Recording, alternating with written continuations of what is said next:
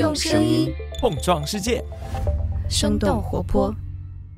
Hello，大家好，欢迎收听全新一集《What's Next 科技早知道》。大家好，欢迎收听 What's Next 科技早知道，我是 Howie。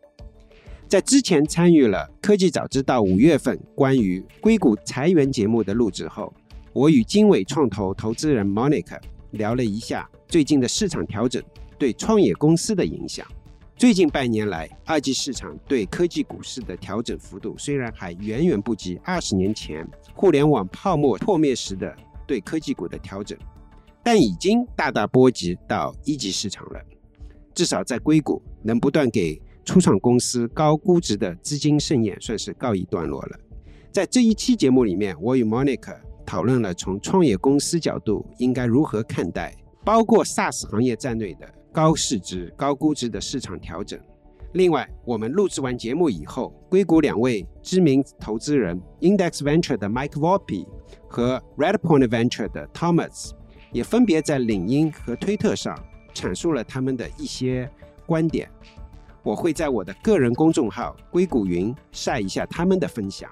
这次对话分成了上半部分和下半部分。本期节目是我们对谈的上半部分，下半部分我们会谈到如何围绕 Product Market Fit（PMF） 去理解 SaaS 的成长路径。好，欢迎大家今天先收听上半部分，谢谢。大家好，今天的这位嘉宾是我一直非常想要邀请来节目做客的一位大咖，Howie 徐。Howie 徐现在是世界上最大的零信任网络安全公司 Zscaler 人工智能和机器学习的业务总裁，而他之前的经历在硅谷华人中也是非常难得，不仅经历过在 VMware、Cisco 这些传奇硅谷公司早年最辉煌的成长期，自己还经历过多次创业以及被收购的经历，也曾担任过。硅谷老牌基金 Greylock 首位华人入驻企业家 EIR，Howie，欢迎来到 On Board。谢谢 Monica，也欢迎一起做一期科技早知道的节目。那我觉得作为一开始，因为前面我也大概介绍到 Howie 有非常丰富的经历，要不跟大家简单介绍一下啊您的个人经历吧。其实你刚才已经说的差不多了。我觉得我从经历上来讲比较特殊的一点，可能我什么事情都做过一点。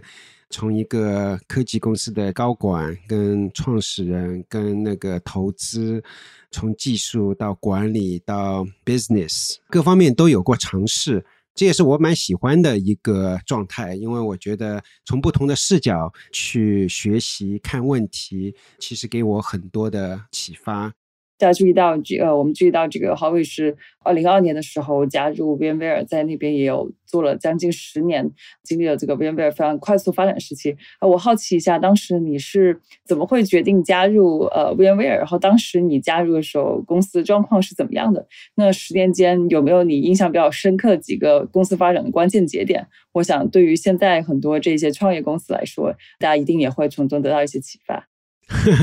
我那个加入 VM 的时候，说老实话是很单纯的，就是觉得有一帮大牛人，他们在写一个操作系统。我自己是从 Computer Science 计算机专业走出来的，那做一个操作系统一直是一个梦想。然后跟一群大牛人，都是我自己在不管是读书的时候读的那些论文啊，或者说是后来听说的，都是那些大牛人。他们现在自己出来做一个公司。觉得加入他们的这么一个团队是一件很开心的事情，但另外一方面，这之前其实我也参与了一些初创公司，对初创公司是有一定的认识。最大的一个认识就是从一个我自己是从 engineer 出身，或者说从技术出身的一个人来讲，前几年给我带来的一个很大的一个教训就是，其实做一个公司或者说一个公司要成功，技术只是我们说是 half of the puzzle，就是其实只是这么一个呃一半的故事，有的多一点，有的少一点，但另外一半就是我们说的 go to market。或者说是怎么样使得你能够把东西卖出去？一个是产出产品，另外一个是能够把产品宣传好，能够卖出去。这一点其实是从一个工程师的角度来讲，以前觉得那那东西不就是 那个有好东西就必然能够卖，只要能够呃招到好的销售人员就必然能够卖出去。后来发现那远远不是。所以说我在加入 VM 的时候，虽然说并没有预想到 VM 会成为一个后来十年之内我们基本上是成为世界上第三、第四大的独立软件公司，没有想到过会做成这么大。但是呢，我是觉得我在加入 VMware 的时候就已经对这些商业或者说是对一个 business 啊是蛮敏感的，就觉得做一个啊光光做一个工程师是不够的啊，你需要对一个 business 要有一定的敏感吧。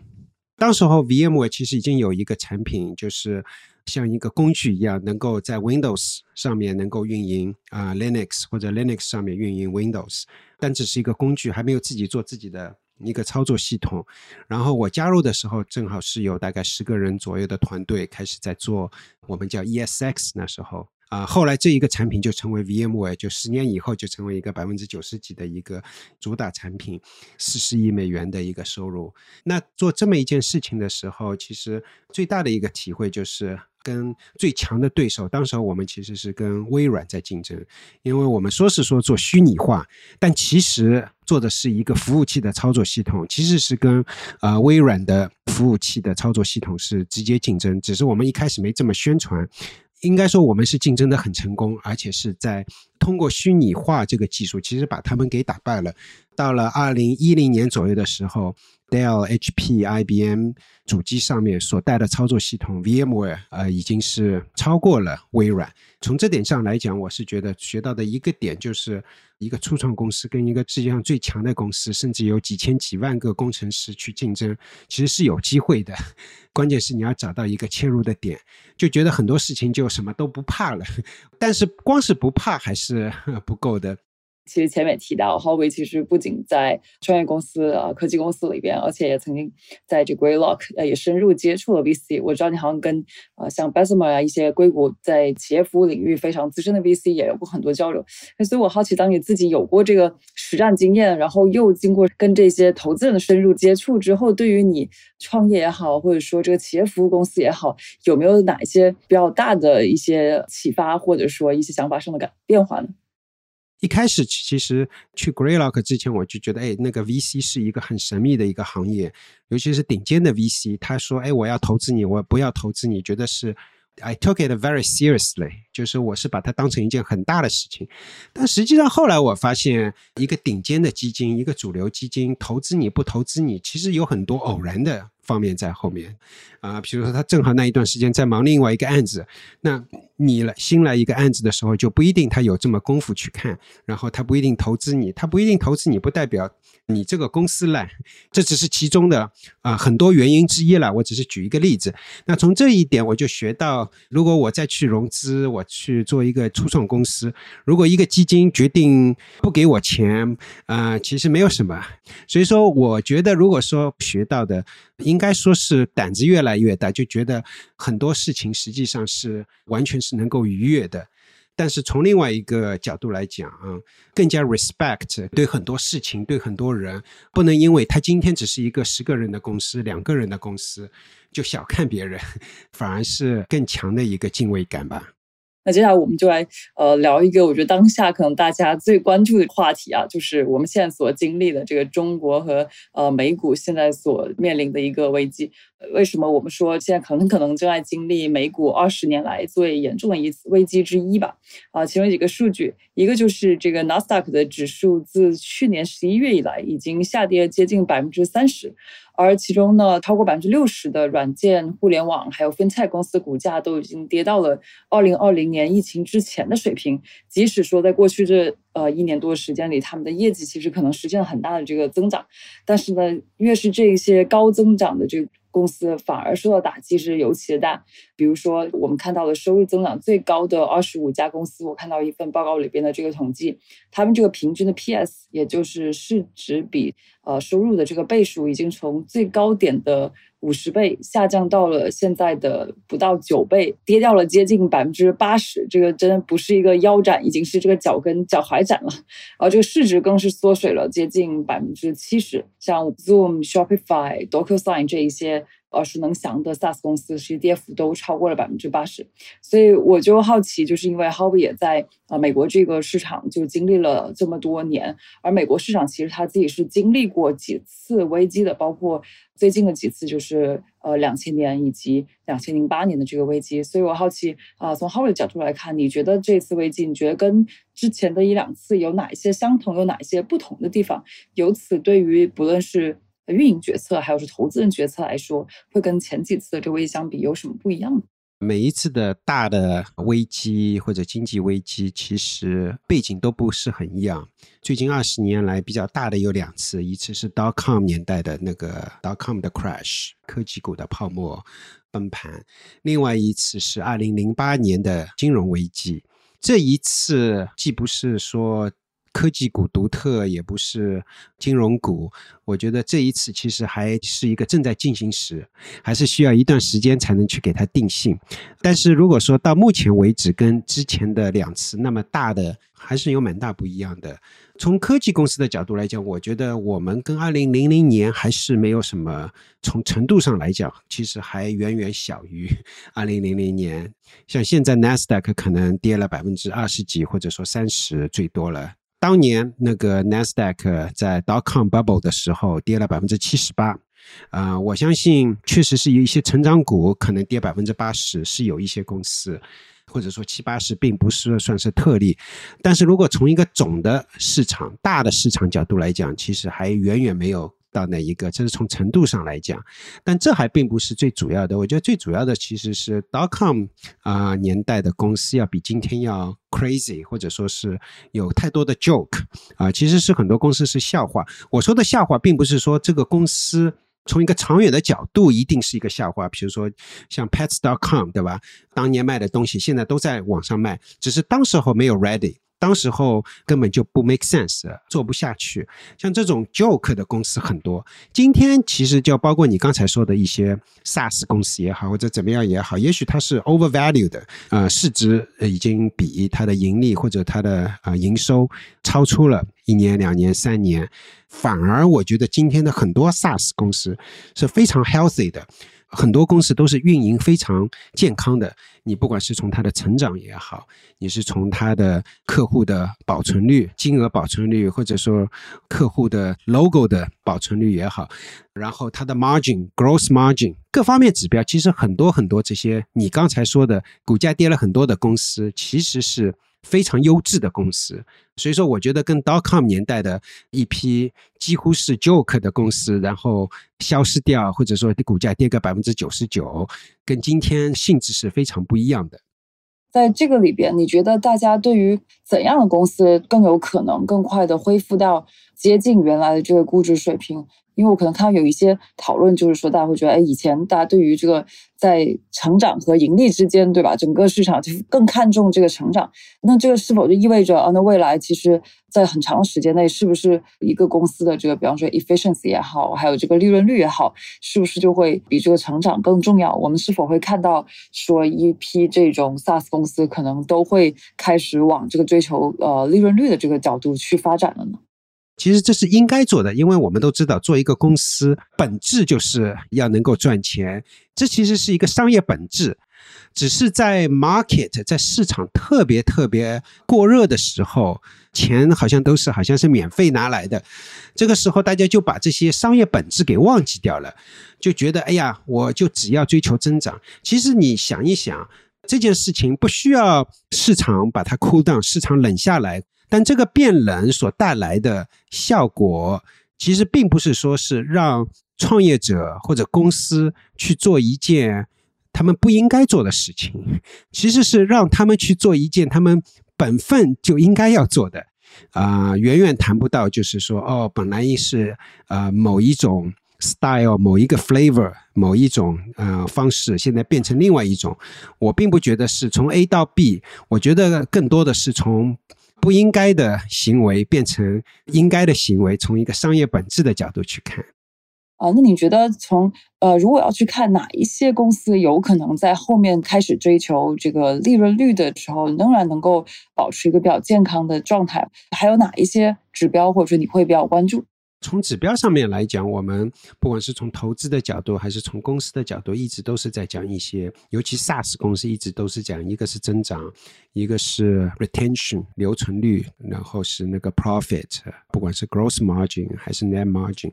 我觉得说穿了，最终就是一个产品有一个术语叫 push。Versus pull，就是一个是推的，一个是拉的。也就是说，你的产品不是说是要去求爷爷求奶奶去让人家去买，而是说人家看到你的价值，呃，愿意来付费。不管是做 SaaS 也好，做 To B 的也好，做 To C 的也好，有很多时候你是能够通过撒钱花钱。挣来那个营收的，但这个东西是并不可持续的，或者说是不 efficient 的。如果你要自己去 push 那个 customer，你的客户去买的，那永远就体现在你的营收的效率并不高。然后你就看到销售的周期很长，销售的人员要花的钱很多。其实说穿了，很多时候这是一个产品不够好的一个原因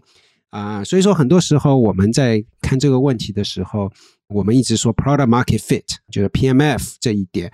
你到了 PMF 这个时候，你再去 scale sales 是一件理所应当的事情。你在 PMF product market fit 达到之前，你就不应该去大规模的去增长销售，你应该还是在探索怎么样的途径，使得你能够达到这一个点。那为什么我们有这么多的公司，它是 losing money，它是不够 profitable，它是怎么样？其实是世界上没有完美的公司、完美的创业者。但从我的角度上来讲，我看到的绝大多数的情况是，呃，没有到 product market fit 之前，它在投入大量的销售啊、市场啊。或者说是到了 product market fit 还不够果断，不敢大规模的去 scale 那个 sales，或者说是没有这个能力。我说的这个能力，说有的时候并不是说销售是你把它招来就好了，你还要去我们说的一句话叫 sales operation，使得这个 sales 能够 efficient。这两个点如果说没做好的话，这就是对这个 product market fit 的这个判断有误。然后行为是跟你的 status 是不符符合的，我觉得这是最最关键的一个本质的原因。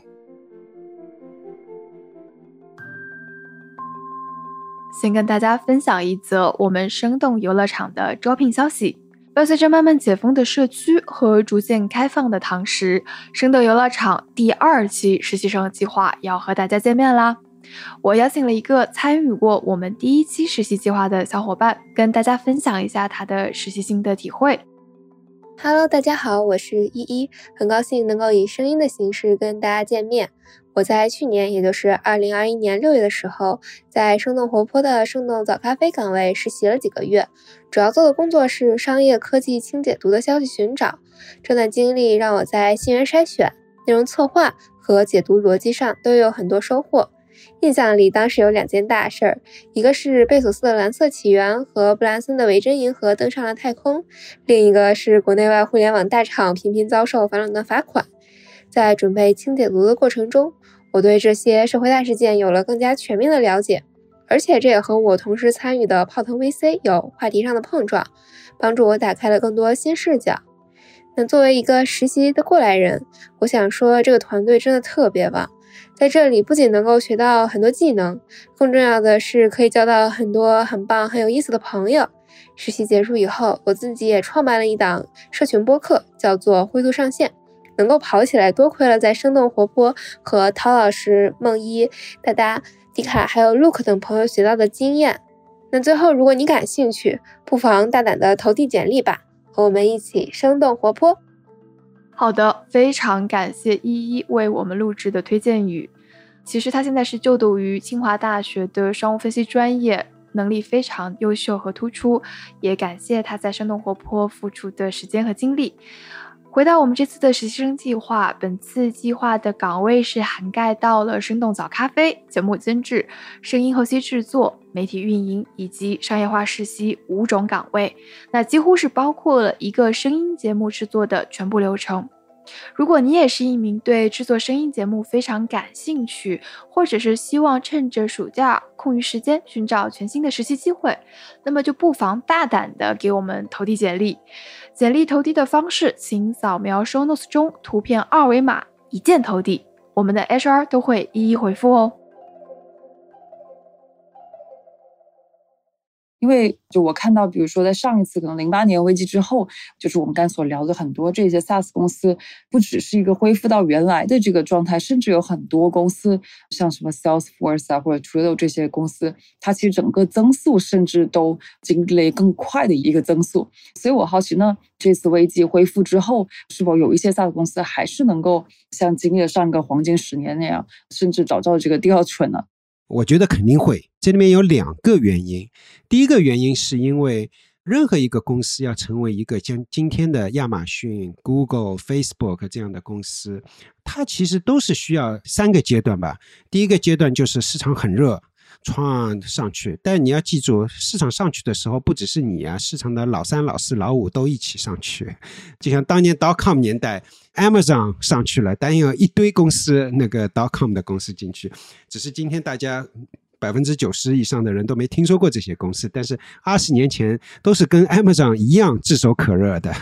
第二阶段就是市场永远会有一个 reasonable 的 correction，会回归到现实。包括 Amazon 这样的公司，创一下就 百分之九十几的那个呃市值就消失掉了。这时候其实不管你是好公司坏公司都会往下走。那第三个阶段，我觉得就是只有好公司才能够回来，因为能够经过这么一热一冷，然后再能够回来，这是一件很困难的事情。然后所以说，等到这个起来的时候，市场里面的老大或者老一、老二，他一下子就能够拥有以前的市场的。大多数不管是声音也好，市场份额也好，市值也好，这时候他就少掉很多对手，然后这时候给他们的老四、老五，对吧？留给他们的空间、时间其实是非常非常有限。另外一个，每一次其实你也提到了，二零零八年 financial crisis 金融危机以后，其实这个世界是很不一样的世界，因为比如说云计算。跟我们的共享经济其实跟二零零八年的金融危机有很大的关系，因为没有二零零八年的金融危机，大家还是在买 IBM、惠普、Dell 的主机。到了零八年以后，零八、零九、一零年的时候，大家发现手上没有那么多的现金了，要写一些 application，要建一些新的网站。对很多公司就没有钱去买主机了，哎，这时候云计算就给他们一线希望。所以说，如果不是那个金融危机的话，这些企业的消费习惯不会从以前的模式到了那种去 pay as you go 的这种模式。pay as you go 是很多情况是被逼无奈的，共享经济也是。如果说不是二零零八年的金融危机，Airbnb 这个概念。不一定能够首先在硅谷、三藩市啊、旧金山能够兴起来，因为大家都有钱，谁谁会有空把自己的家里的一个一个房间租出去啊？也是实在没办法了才会。所以我是觉得每一次的危机，其实世界都会很不一样。那这一次是怎么样？我觉得我们还是在观察。但我觉得有一点，就是像 global 的 distributed workforce，或者说 global 的 workforce。呃，分布式的人员的这么一个工作模式，接受程度比以前高。也许这个世界如果没有这一次的疫情，也是会慢慢的走向那一步，可能需要十年、二十年、三十年。那在这种情况下面，这这世界就很不一样了。那对我们 how we live, how we work 都是非常不一样的了。那怎么样去开发新的软件、新的硬件也有可能去支持这么一个新常态啊？我觉得是有很多机会的。那些公司如果能把这些新的大的 trend、大的变革的呃地方给捕捉住，其实他们的机会要比疫情前或者说这一次的股市小小的 crash 之前，其实他们机会要多。二零年代刚开始谈论这个远程办公，更多是一种紧急的一种应对这种方式。大家可能第一阶段看到的，就只是一些啊，我们有了更多的工具，对吧？对于 Slack 啊这些使用更多，这个还是挺有感受。就是过去一两年，感觉这个是一个就从量变到质变的一个过程。就是像刚浩伟说的，当这个呃从全球招揽人才成了一个企业可以从第一时间就思考的东西的时候，这个其实对于整个管理组织的形式，还有一个企业的对。未来的规划思考都挺不一样的。有了这 global workforce 以后，很多这硅谷的这公司以前只能从就特别贵的地方招这个研发的人才，那等到能 global 了以后，我们会看到对他们的整个这个 PNL 也许会有一个挺大的一个呃影响，就是这些公司它最终这个利润率能够多大程度上的这个改善的一个期待。那从企业的角度来说，我们最近也看到啊，就是呃，像红杉啊、，Coto 啊，他们这些投资人也从他们的角度给出了很多危机应对的策略了，很多其实都是围绕着这个裁员、节流等等啊。我也看到，其实很多去年成长为这个独角兽的很多公司，今年都在做可能至少百分之十的裁员。呃，就我好奇，您觉得说对于不同阶段的公司在。应对这个危机方式有什么不一样？就是想，我就想把这个从一个非常 general 的这种裁员节流这个角度啊，去更细分到一些公司可以去操作的这个层面。当年类似于 Uber、Airbnb 这些公司能够这么快速做起来，也得益于他们在公司成立的前几年，其实招人相对来讲容易，相对来讲便宜。如果是从实操性的角度，或者说我从我的。角度看，啊，那些创始人也好，或者公司也好，他可能会走什么样的坑？我总结一下，就是赶快再去融一笔钱，趁那个资金链没有完全死掉之前，第一反应就是要去融资，然后把今后一个月、两个月的大美好的时光都去花在跟投资人打交道的精力都花在那上面。其实我觉得是不对的。我觉得应该把更重要的精力花在怎么样使自己的公司能够做好。前面几步应该是考虑，哎，我怎么使得我的那个商业能够做的？本来，比如说我可能没有收客户的钱，现在我要考虑收客户的钱。本来我是收客户的钱少，但是有可能我现在能够啊想出来办法，能够从客户那边多收到钱。我觉得这是你如果能从客户那边拿钱，那是最好的，要比从 VC 那边拿钱要好得多。呃，这是第一个。第二个，你要裁掉一批，但裁掉的一批很多时候其实并不是。裁掉你必须的呃那个部门，而是裁掉一些臃肿的，今天不必要呃研发也好，或者做市场也好，我觉得这一点是很重要的。这个要比去融一点钱然后来过冬，我觉得更重要。当你只有把这些事情都做好了，然后第三步可能是在某些地方你是要增加投入，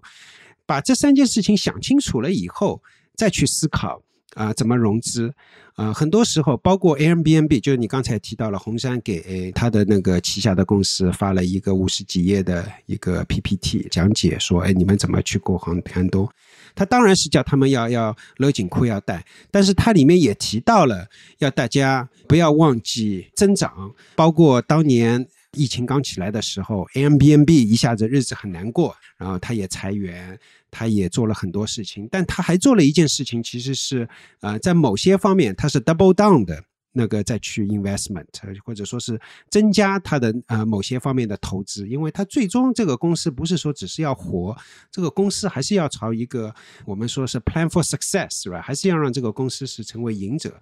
而不说是去忽悠投资人，那我最后想讲一讲为什么忽悠投资人其实是可能是一个错误的一个方法。即使你把钱拿到了，还是回到我前面说的，做一个做公司，其实你的本质还是要把一个公司就非常聚焦的把一件事情做好，做赚钱的生意，对吧？这些事情说起来是好像是每个人都应该能够背诵同样的语言。但是事实上，创业公司它真的每天是不是都是很聚焦的在做一件事情？然后公司没有冗余的人员，其实这是 far away from truth，right？根本就不是。他们之所以 far away from truth，有很多原因，其中有一个原因就是以前或者过去两三年钱来的太容易了，他没他觉得这是应该的嘛，反正招人啊怎么样？就是我记得那个高层资本的呃洪进总说过一句话，很多公司都在想，不只是在想那个第二曲线，都在想第三、第四曲线。第一曲线都没有好好的在做的时候，都在做，都在想第四曲线。那这个时候，其实你即使融到资又怎么样呢？你即使融到资，还在做你的第四曲线，何苦呢？对吧？把融来的钱去做第四曲线的话，一样是死翘翘，只是早晚而已啊。所以说，我是觉得。当那个寒冬要来的时候，大家把很多精力放在哇，那个在门完全堵死之前再去 VC 那边融一笔，我觉得很好。很多时候，我并不是说这本身是一个，但是大家不要忘记还有前面三步，那个如何的是去把商业的模式做得更加优化，如何的去把一个公司的该裁的就裁，然后如何的在某些地方要去思考要去。即使是在寒冬情况下面，更要去加大投入，把这三件事情想清楚了以后，再去花时间去融资，我觉得很好。对对对，我觉得我觉得郝伟这一点觉得说的非常好，因为我看到最近有时候不论一些投资人还是创业者吧，然后有时候跟我们聊的时候，也是根据比如说我们现在 burn rate 多少，我们剩下这个现金的 run rate 还有多少，然后来去看我是不是要在现在融资了，对吧？我是比方说十八个月，那我就要开融资。其实我就像你说，其实这个时候第一个应该想就是我现在这个 burn rate 是不是合理的。对吧？我这个应该是先去看一看我现在的这个投入可以怎么去优化，下一步才是想说，嗯，我接下来应该是优化还是去融资这个事情。其实你刚刚讲到了一点，就是我好奇，那如果说是对于更早期的一些公司呢，比如说可能这公司也就小几十号人，或者甚至这公司可能自己的确还在。找这个 product market fit 的这个阶段，尤其是一些比较新的这些产品，那很有可能他们的客户就是我们看的都是 to B 的公司，那可能他们的客户在这样的经济环境下，可能也在，尤其是在尝试新的产品上，可能也会放缓他们的支出。那对于这样的公司，面对这样市场环境，应该做怎样的应对呢？我觉得早期、中期、晚期的公司没什么太大区别，因为早期的公司就像你说的几十号人。但我有一个问题，就是为什么需要几十个人？以前你有五十个人、八十个人，是因为你养得起五十个人、八十个人，但不代表你真的需要五十个人、八十个人。你为什么不能二十个人就能去把一个公司做成一个 product market fit，在一个非常精简，我们叫非常 lean 的一个状态下面，就去把这个 product market fit 找到？所以说，我觉得即使是对。早期的公司有同样的挑战，可以说，我觉得早期的公司这个挑战更大，或者说这个问题更加严重。他可能有五十个人，有一百五十个人，问他为什么有一百五十个人？我觉得很多时候是，呃，VC 就能够养得起他们一百五十个人，不代表他们应该是一百五十个人。那我再换一个角度，就是从这个这个投资者角度来说，就好奇，就比方说，在在硅谷的这个投资人，以及尤其一期市场的投资人，他们对于现在这个市场状况，对于他们的这个投资决策，他们判断不同阶段的公司的这个逻辑也好，还是估值也好，啊，你觉得会有怎样的影响呢？就比如说，我看到最近可能有时候大家也是讨论，对吧？以前觉得这个。可能二十倍 PS 或者怎么样是一个自然而然的一个一个事情，那现在大家突然发现，我也都不知道什么是一个合理的这个区间了，就使得有一些投资人可能更呃会更保守一些。对我好奇你你的观察是怎样的？对我觉得以前也不是你不是不知道，你其实以前是知道的，但是问题人人都付二十倍一百倍，你就 不知道怎么去理解。其实你是 内心是知道的。我们如果回到商业本质上来讲，我觉得十倍 PS 都已经算是不错的一个倍数了啊。当然，有的公司有的阶段应该要比十倍多，都是有可能的。只要一个公司号称自己有 product market fit，十倍是一个。是一个正常的数量级，五十倍不是一个正常的数量级，只是前一段时间硅谷的公司恨不得一百倍都是一个好像是一个 new normal，啊新常态。那这个时候就我觉得呃不 可持续的事情是啊不可能持续的啊，所以说这也是我今我们今天聊的我一再讲的啊这个市场冷却下来，其实让我们是回归到一个正常的状态。那你刚才问的问题是想说那个硅谷的 VC 他们会怎么样？第一个，我觉得他那个思考的时间会长了。本来做一个案子两天、一周或者两周必须得做完，现在他们会。Take time，right 就会啊有时间了，因为啊以前大家都要抢，对吧？一百倍的 PS 都感觉是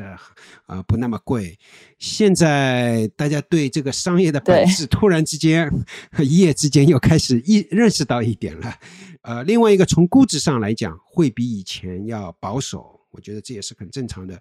当二级市场，就像你刚才说的，二级市场当初六个月前有很多公司是五十倍 PS，或者说五十倍的那个它的营收额的时候，那一级市场觉得哇，二级市场都能做到五十倍，那我给个一百倍也不算怎么样，因为它凭它的高成长以后也就是五十倍了，然后就是二级市场愿意的，对吧？那现在二级市场不愿意付四十倍、五十倍了，只愿意付十倍。十五倍都已经是很了不起的公司了。那一级市场的 VC，早期的 VC，他就也会想，哇，那我还是不能给一百倍，对吧？所以说，我觉得肯定对估值、对融资的时间肯定是很不一样。你觉得这个对于不同阶段会有，呃，影响会不同吗？这个，因为我看到前段时间有一个报告，特别早期的这个投资，其实从呃数量、金额上的这个影响，其实的确是远不如成长期那么大。就比如说在可能呃 Pre A 甚至 C 的轮的时候，可能我没有办法那么好的、那么精准、那么多数据对应到一个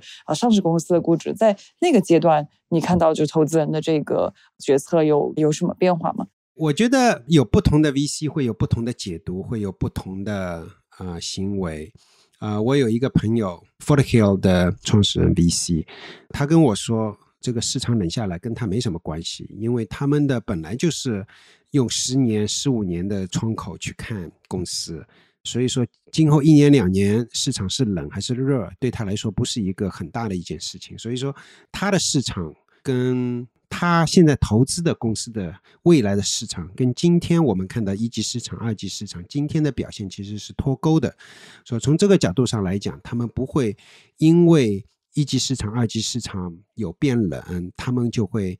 少投资，或者说他们会怎么样？我觉得这是有有一部分的 VC 是这样子的观点的，但另外一部分。包括 Greylock，包括 BVP，包括 Sequoia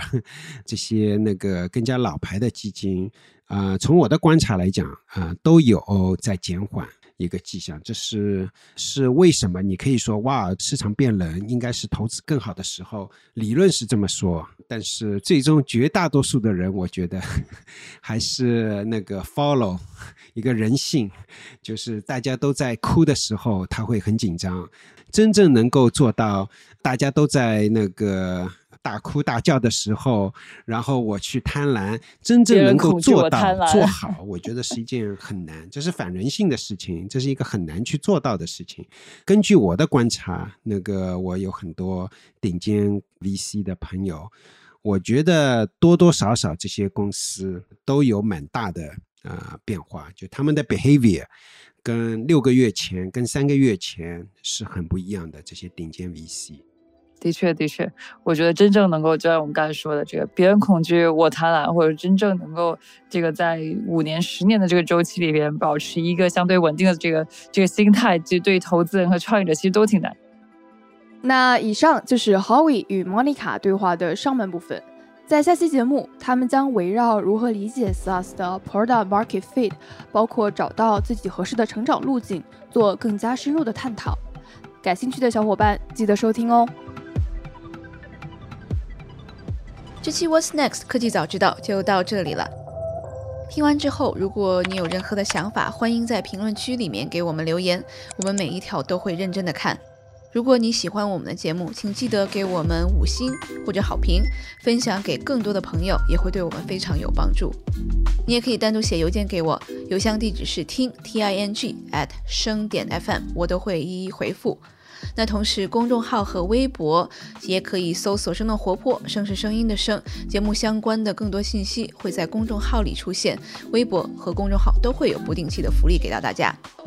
如果你想要跟我们更加紧密的讨论和分享，或者是想要认识和你一样有求知欲的新朋友，可以加入我们的微信群。进入听众群的方法是在公众号文章中扫码添加，或者是公众号后台回复“科技早知道”即可获取邀请码。期待你的加入，我们下期见。